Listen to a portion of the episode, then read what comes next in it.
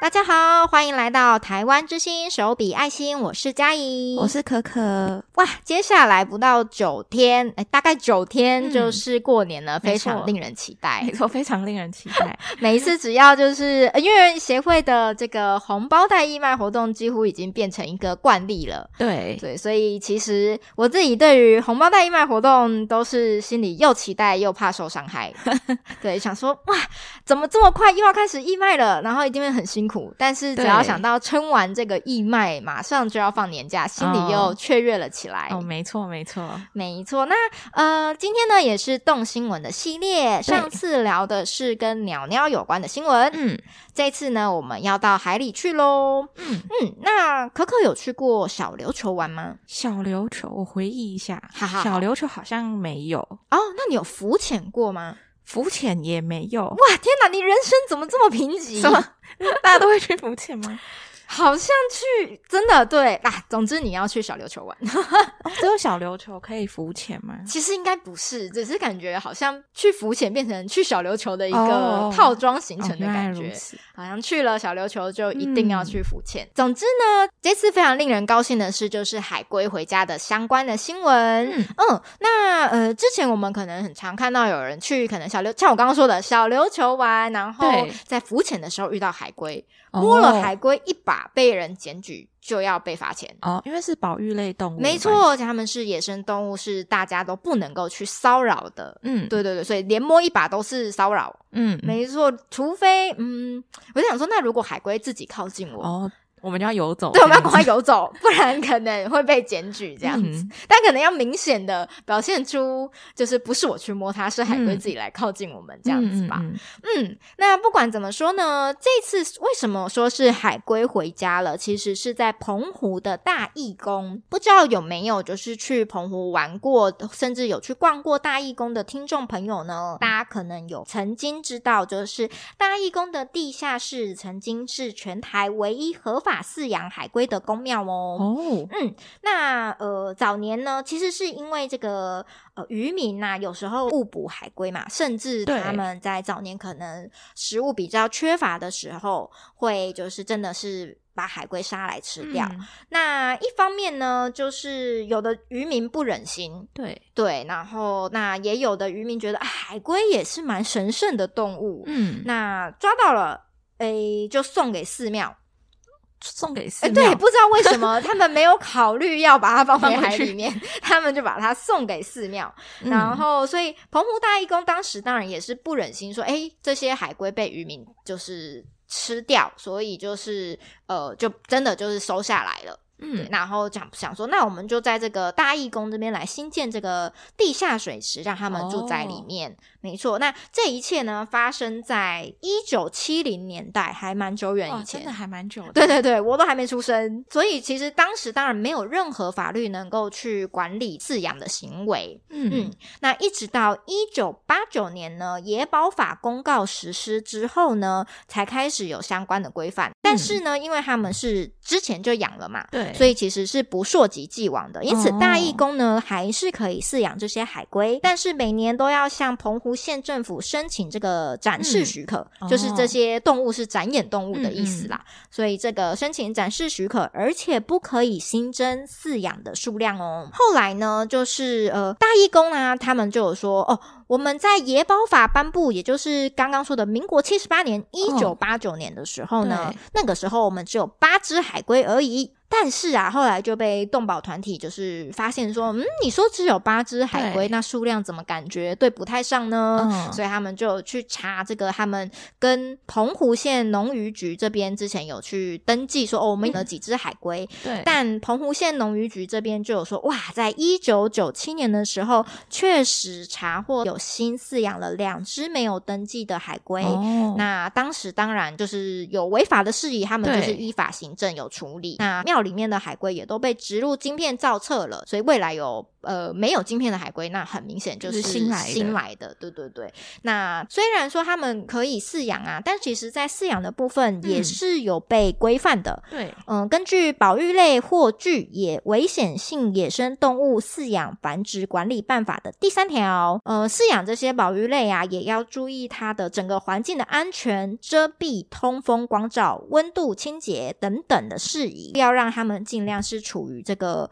不会被骚扰的环境，但是呢，大家就是觉得大义工的环境很显然都不符合，哦，就是刚刚说的这些呃，比如说光照啊、嗯、安全呐、啊，甚至是不被骚扰的这部分。嗯、呃，有去到现场的民众也许有印象，或者是像我们就是透过这个、嗯、呃动物社会研究社在二零一八年揭露的这些资料，发现说哇，这个。第一个，像刚刚说的是在地下室的水池，对，所以其实对海龟是没有办法照到光的。嗯，它可能这样子，可能像是缺乏光照，无法获得足够的维生素，那影响的是龟壳的生长，哦、那寿命可能就会减短。另外一方面呢，在这个地下室水池的部分，不知道可可有没有觉得？台湾人很爱许愿，哦，尤其是庙里面的，大家只要路过看到一个圆形的池，嗯，不知道为什么就会把钱丢进去。明明那边也没有写许愿池，对对对，里面就有超多钱的。没错，所以这个海龟呢，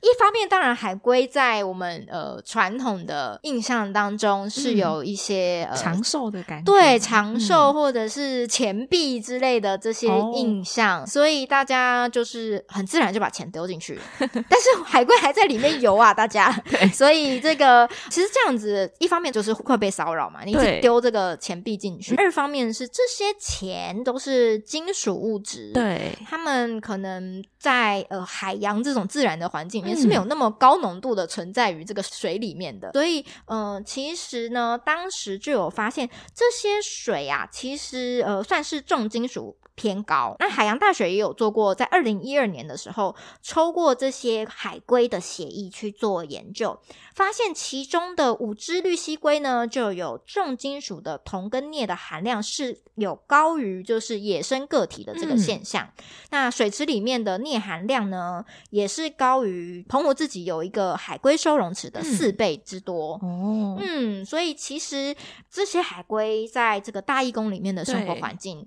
不是很好，那他们看起来就是也有点营养不均衡，因为呃活动量不太足够，有点说是过胖吗？但总之就是不健康哦。对，那其实范围他们活动范围也不够大，嗯，所以其实海龟之间会有一些竞争跟互相攻击的行为。哦。对，所以不管怎么说，海龟过得不开心呐，啊。那当时当然是希望说，哎，如果这些呃宫庙这边呢能够愿意。让海龟释放出来，对，让它回去的话，一定会更好。这样子，另外也要提醒一下，我们刚刚说海龟过得不开心，那海龟到底在健康状况是怎么样呢？事实上，海龟在过去的大概二十到三十年之间，对，陆续的就有十一只海龟因病死亡。嗯，那后来呢，在二零一八年，大家开始关注这件事的时候，那时候还有八只的海龟是存活的。哦，嗯，那在二零二二年的。四月呢，他们先将了其中的三只海龟呢、嗯、送到澎湖的水事所来做一个例行的健康检查。那结果呢，想不到好景不长，二零二二年的六月呢，又持续的有海龟死掉了。哦，对对，所以一直到二零二二年的七月，大义工呢，终于就说好了。那既然确实海龟过得不好，大家也都越来越觉得啊。我们不该养海龟了，那是不是要让它回到它们原本生活的海里面？所以呢，大义工呢就把他们的海龟呢，就是送往这个澎湖海洋生物研究中心，在这专业的兽医师照料之下，经过了五个多月的野训，要让他们恢复以前的记忆，哦，就是可以回到野外生存。对，对他们可能要知道说哪些东西可以吃，哪些东西不能吃。嗯，当然还要观察一下他们的健康情况。对，那经过了专家学者的评估之后，这些海龟达到了野放的标准，嗯、因此呢，终于在二零二二年的十一月，能够让他们回到很久不见的这个海里面了。哦，对，真的是蛮让人开心的一件事情。对。对，然后嗯、呃，但是有几篇新闻有特别提到，大家不要忘记，就是最一开始大义工也是有善心的，他们可能当收容海龟。对对对，嗯，嗯，虽然可能对我来说想说，嗯，那为什么不干脆就当时把它放回去呢？对，但是呃，我有时候会觉得啊，台湾人有时候想说，哦，这可不可以养养看？哦，对，会有一种想要拥有的这个想法，哦、因为很久以前。我们家曾经飞来了一只，呃，虽然俗名可能会叫它猫头鹰，我现在已经忘记那个、嗯、那一只动物到底是什么了。它就是也是突然就飞进我们家，然后看起来很虚弱的样子。嗯、然后我自己的想法当然是，哦，等我就先让它在可能是纸箱里面，对，然后等它就是呃恢复状况比较 OK 了，我就让它回去。但那一时候我阿嬷也在我们家，结果晚上晚一点，我看他好像已经有在走动的时候，哦、我就打开这个箱子要让他回去。我阿妈就很。惊讶的说：“哦，我们没有要养起来吗？” 我想说：“阿妈，为什么？对，我们为什么要养起来啊？会不会是就是以前大家就会觉得说，哦，这个是珍奇异兽，我们来把它养起来？哦、对。那当然，后来呃，我相信海龟也对大义工来说是一个特色哦。对对，对，大家都会去看海龟这样子。嗯，毕竟他们是全台唯一合法饲养的这个公庙，可以饲养海龟这样子。嗯、一般人民众可能是没办法那么近距离。看到海龟的，所以可能有一段时间，他们我想在真的让海龟回家这件事情上，嗯、他们也是有所挣扎。哦，真的就是感觉少了一个让大家会去看的地方。没错，但是呢，对以这个喜欢动物的人来说，嗯、我当然是非常高兴这个海龟可以回家。回家嗯、对，也分享给大家。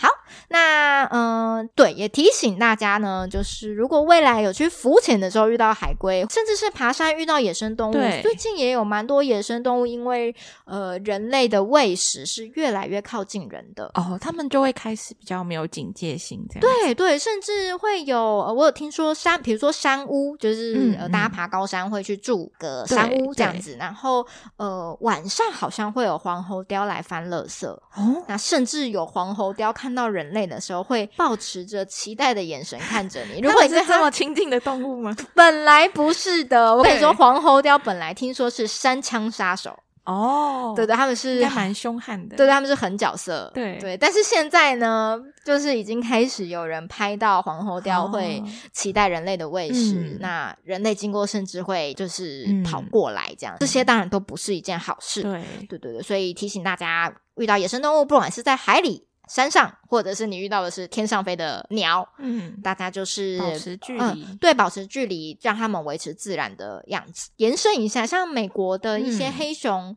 如果真的跟人类太靠近，对，那经过了呃，比如说一两次的野放，他们都会带到更远的地方野放。嗯，但是黑熊是很聪明的，会走回来，对，而且他们知道哦，哪里可以很轻易的取得食物，哦，那他们就会一再的回来。在这个状况之下，像美国政府，他们就会选择要。安乐死这些熊，哦、因为再这样下去，这个人熊的冲突会变得更严重。嗯、那台湾目前当然还不到这个程度，但是呃，还是要提醒大家一下，对野生动物最好的一个呃方式就是不接触、不喂食。我记得还有一个不啦，但我现在想不起来。总之就是。真的就是不要接触。那嗯，如果自己家是有养狗狗、猫咪的，都尽量让他们就是待在可以控制的范围。猫咪、嗯、就是养在室内。好，以上那今天的新闻就跟大家分享到这边。